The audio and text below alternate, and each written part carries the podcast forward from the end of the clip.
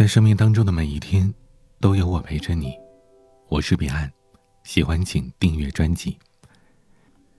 今天讲的这个故事和星座有关。现在很多人啊，比较迷信星座，总说什么星座和什么星座的人比较合，什么样的星座之间不能谈恋爱。那么今天的故事，就是围绕着星座和星座之间展开的。这其中也讲到了我的星座，看看有没有你的。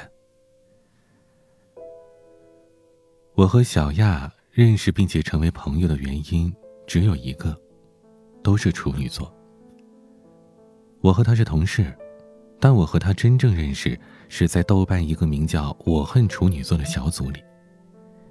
有一天，小亚发了个帖子，只有三个字：“死天蝎。”我回了他四个字。大处女座。和小丫探讨了一下我们眼中的天蝎座，觉得很投机，就加了微信私聊。聊着聊着，我们恍然醒悟，原来我们是同事啊。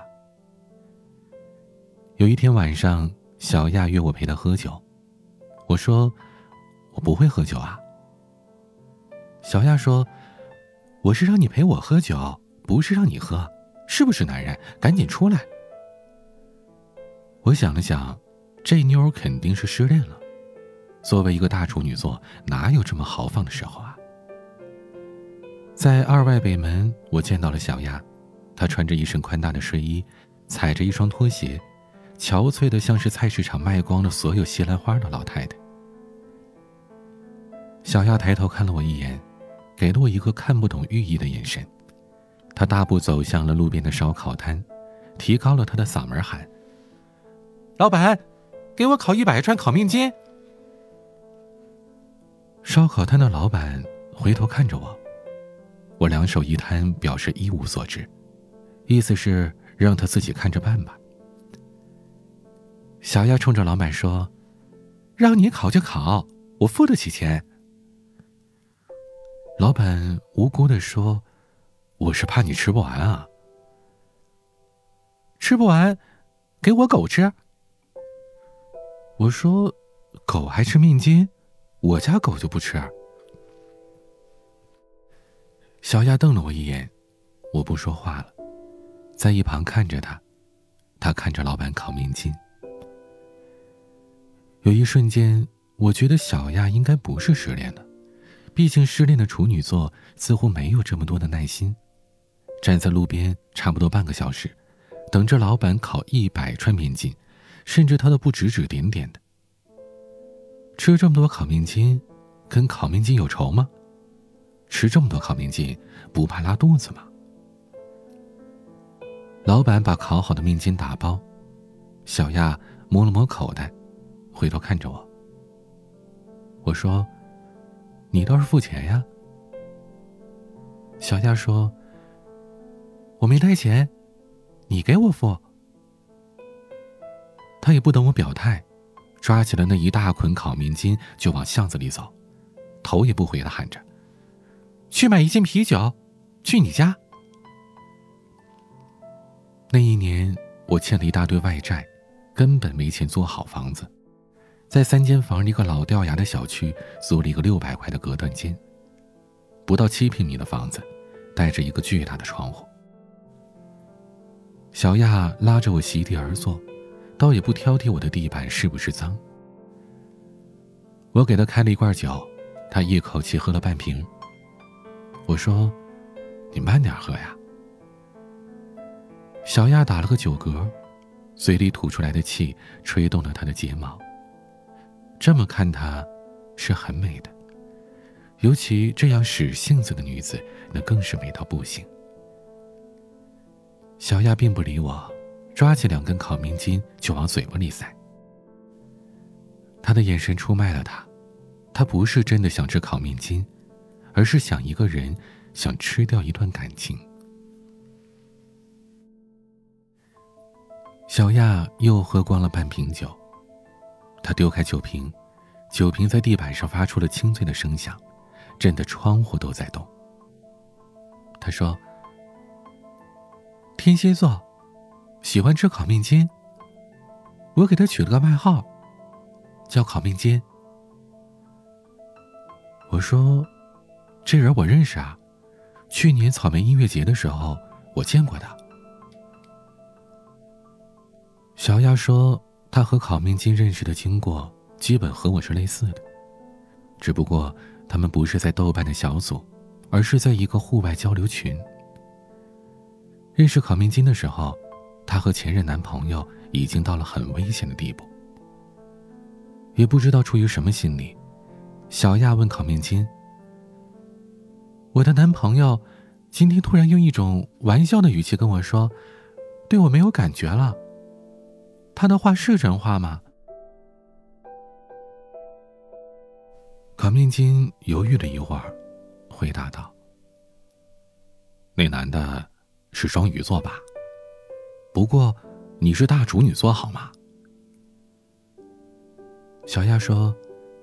处女座和这个有什么关系啊？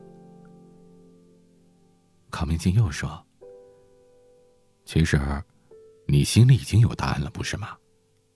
你们大处女座想隐瞒的，谁都没办法查出来；想知道的，无论怎样都能查出来。那你是被你女朋友查了吗？”考命金许久不说话，一直到了快下班的时候，才发消息给他。你要是真的放不下，就去找他吧。听了考命金的话，小亚当天晚上就闯去了男朋友家里。小亚以为他们会立即分手，却没想到两人都不提这个事儿。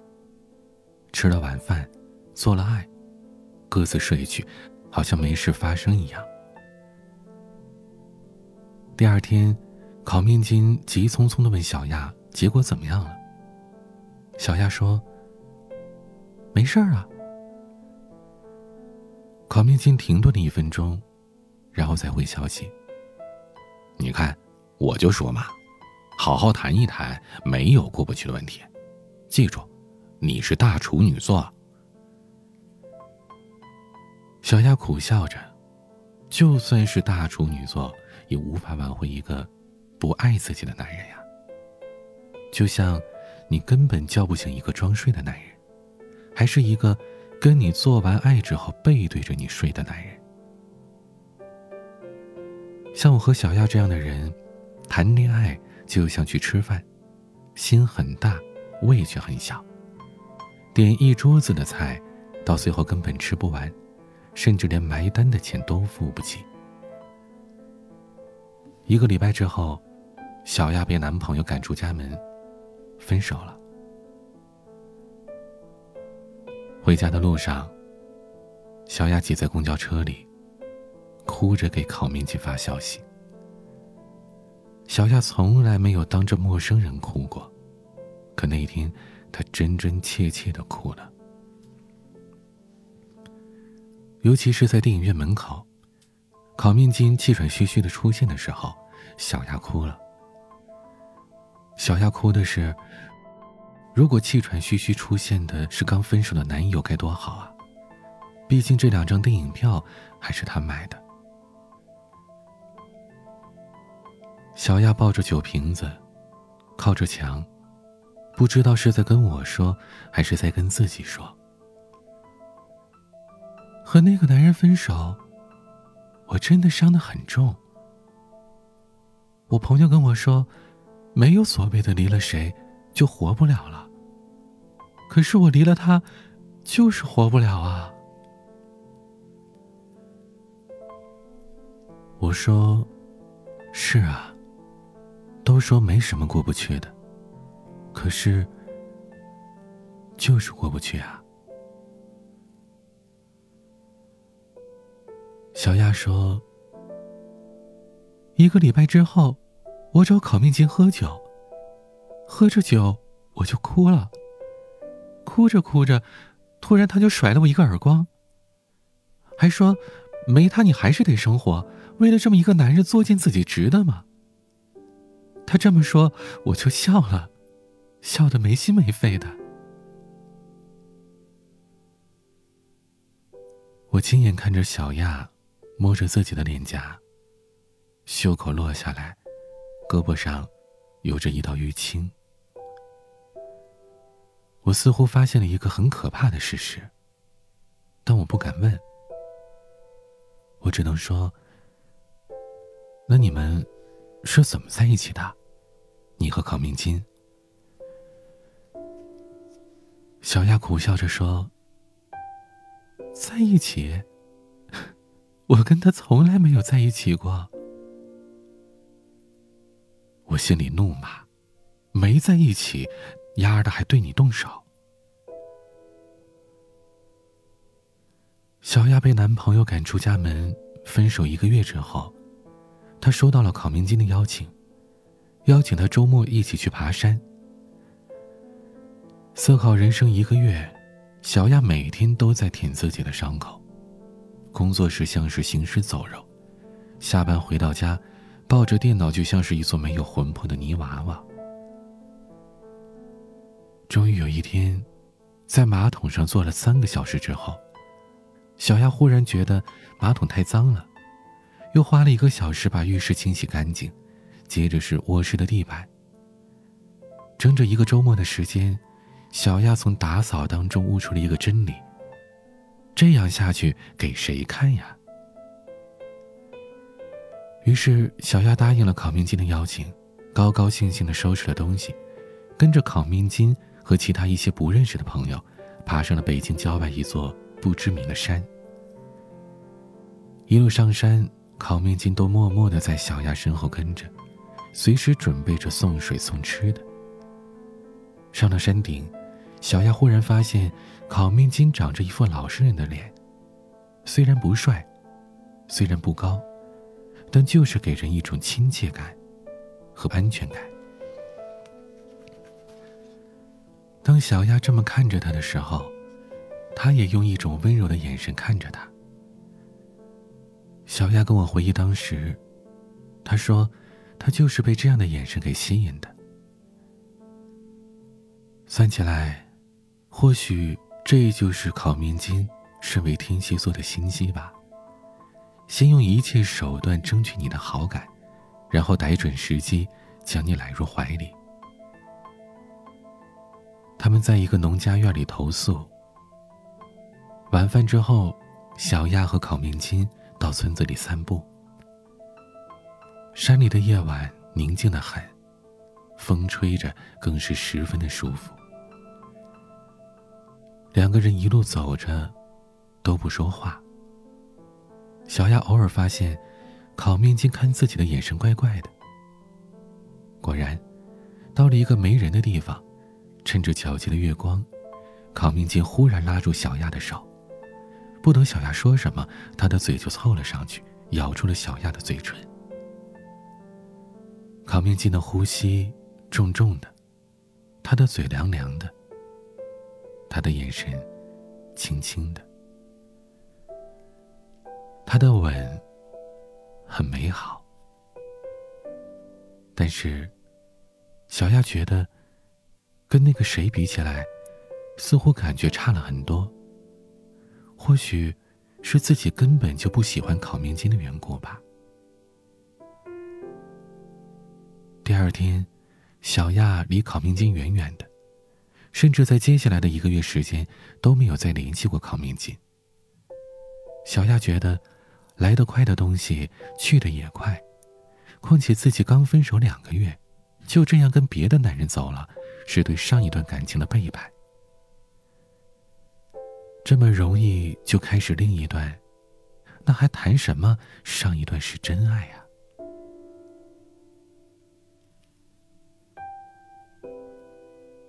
小亚被考明金强吻一个月之后，考明金突然出现在了他家楼下。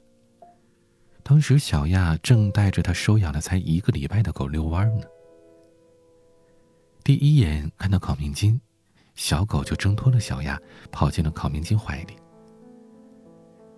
小亚看着考明金那张无害的脸，心想，或许他们是可以开始的。至少这一个月。他多次想起康明金甚至回味着那个吻。康明金说小丫你躲着我一个月了。小丫说我觉得我们之间怪怪的是啊自从我吻了你之后我发觉我对你很有感觉。你这是在向我表白吗？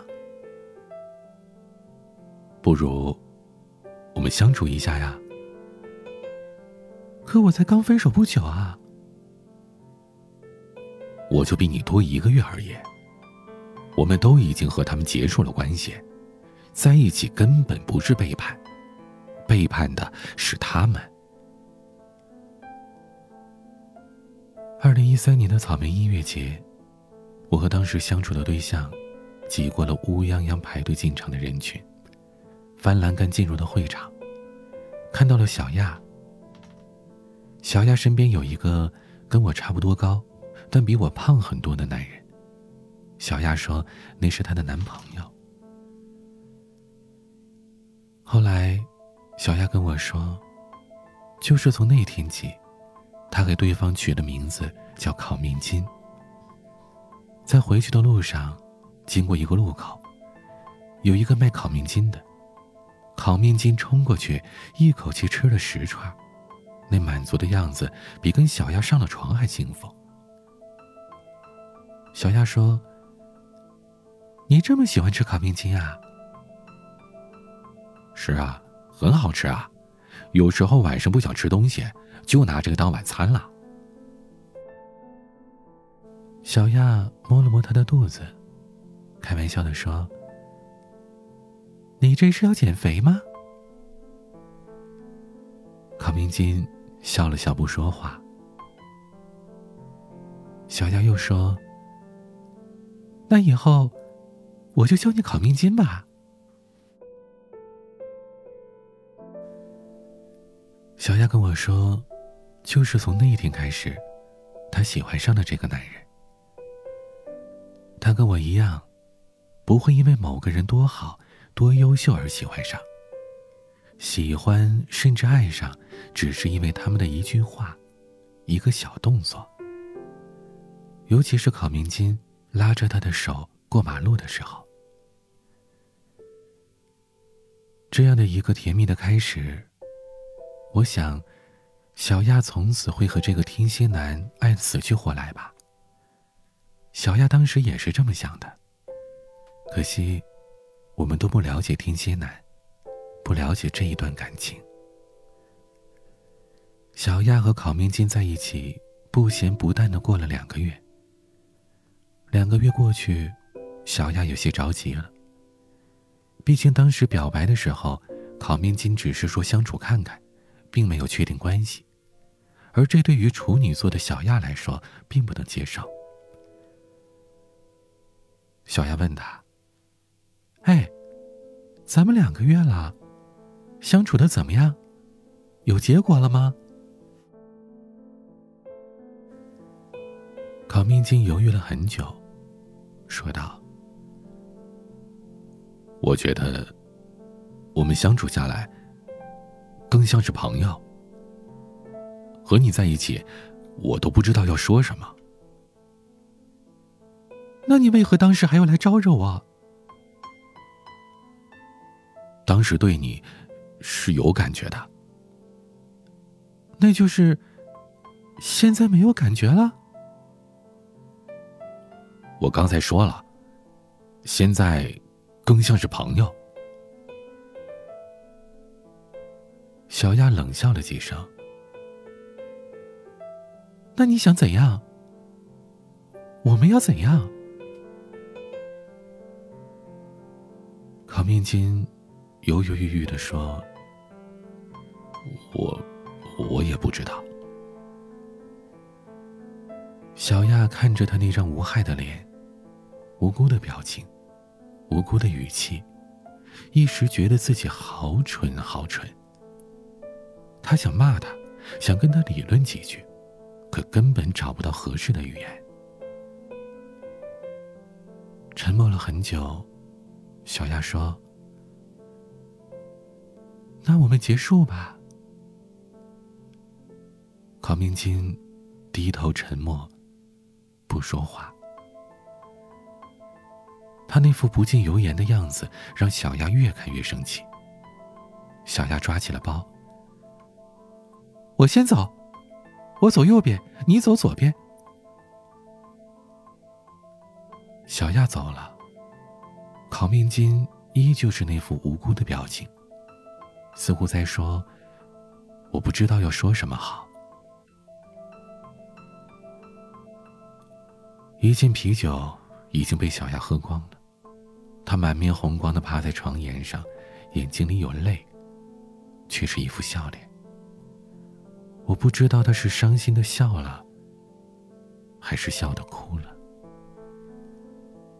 我对他说：“鸭就是一酸萝卜，看上去无害，却是蔫坏的。”小鸭苦笑着说：“你知道那天晚上我多尴尬吗？我傻傻的往右走，以为可以走到地铁站的，结果根本就不是。我只好又往回走，进了地铁站。”就看见丫那死样，在跟人打电话呢，还是那副无害的语气。看他那样子呀，我就恨不得撕了他的嘴巴。说着，小亚吃完了最后三根烤面筋。我问他：“他打你？”小亚苦笑着，并没有回答我。我说：“这种男人，离开了就对了。”小亚哭着说：“我就是看不惯他那个样子，好像全世界都欠他似的。你说，我们大处女座怎么就这么悲剧啊？明明那些人一开始都好好的，可是确定关系相处之后，怎么个个都成了傻子？”我说：“我也不知道啊。其实，我自己何尝又不是呢？那天晚上，小亚醉得不省人事，我要送她回家，她死活不肯。无奈之下，我把它放在了床上，自己静静的躺在一边。快睡着的时候。”我给当时的对象发消息，我说：“我旁边睡的其他人，你再不动作，我可跟别人走了。”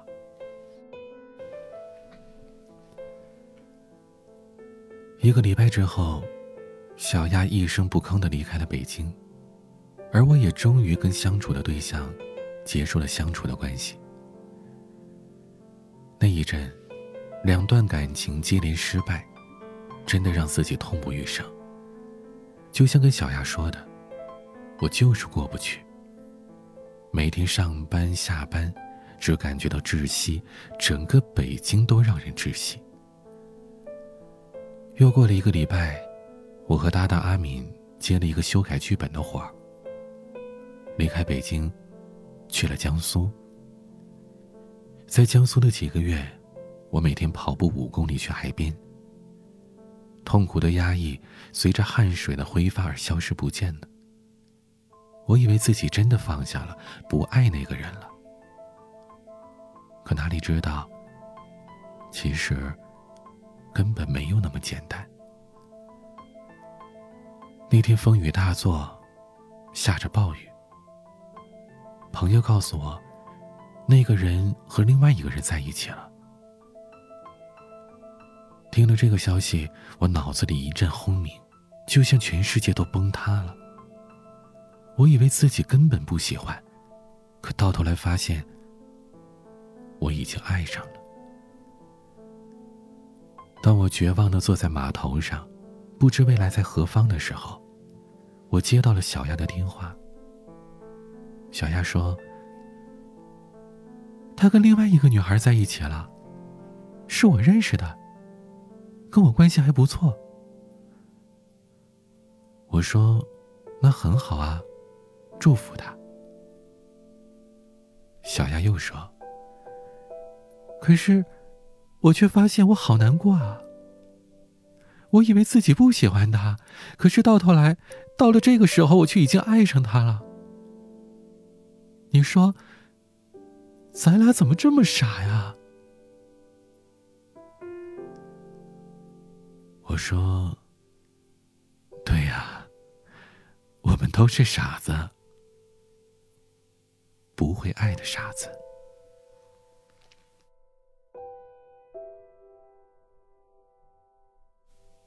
后来我回到北京，经过三个月的逃亡，终于算是活了过来。许久不见小亚，想找他出来喝酒，吃烤面筋，可拨通他的电话，却成了空号。几经打听，我才知道。小亚在三个月之前就已经辞职了。到了第二年的五一假期，我到石家庄参加二妹的婚礼。那天晚上，我正在打麻将，接到一个陌生的来电。我以为是老同学，可接起来才知道是小亚。小亚对我说：“吃完了那一百串烤面筋。”我才明白，其实有些男人就像这些烤面筋，外表黄黄的，身体圆圆的，说话柔柔的，看上去无害，而且还非常好吃。可是当你吃下去啊，你才知道，它绵绵的，并没有什么特别的味道。甚至到你吃完，你都不知道它是用什么做的。有些人，就好比这烤面筋，好比我曾经相处的对象。他们总是一副笑脸，温柔的笑脸，但他们总有一块地方是你进不去的。他们拒绝沟通，甚至到了分开，你都不知道这到底是一个什么人。这样的感情。这样的对象，想想都让人后怕。我问他：“你后来去了哪里啊？”后来，我来了一次说走就走的旅行，跑了一趟丽江。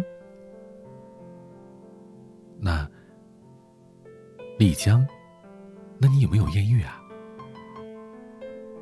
你别说。还真有。我在丽江的客栈遇到了一个帅哥，高高的、瘦瘦的、黑黑的，话虽然不多，但跟我很投机。后来我还跟他一起去了拉萨。回来的时候，他问我要不要跟他去岳阳。我说好啊。就这么跟他来了。我说，你这还真是说走就走啊。我和他已经准备结婚了，你要不要参加婚礼？我呀，我忙得很，算了吧。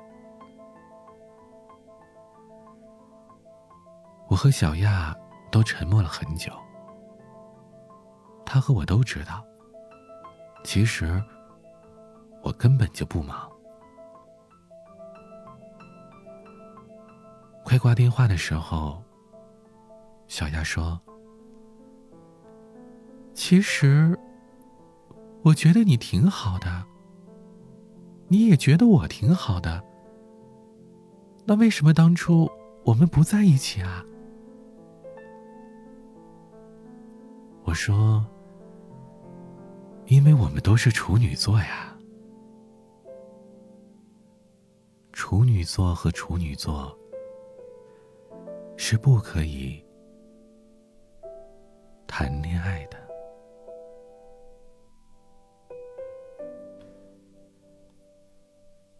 故事讲到这里就结束了。你是什么星座的？天蝎、处女，或者其他的？你相信星座吗？或者，你曾经用星座来当做拒绝别人的借口，或者欺骗自己的理由吗？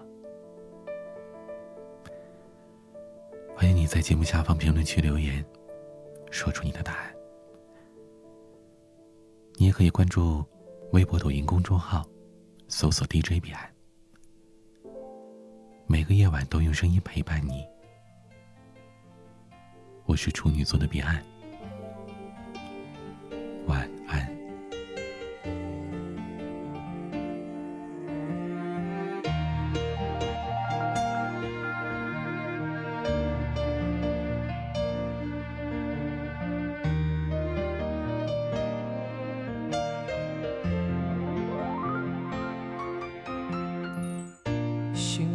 点亮了，海水泛起皱褶晚风咸咸的，吹散你我身旁余热，不够彼此信任，还是有了裂痕？为什么感觉有些陌生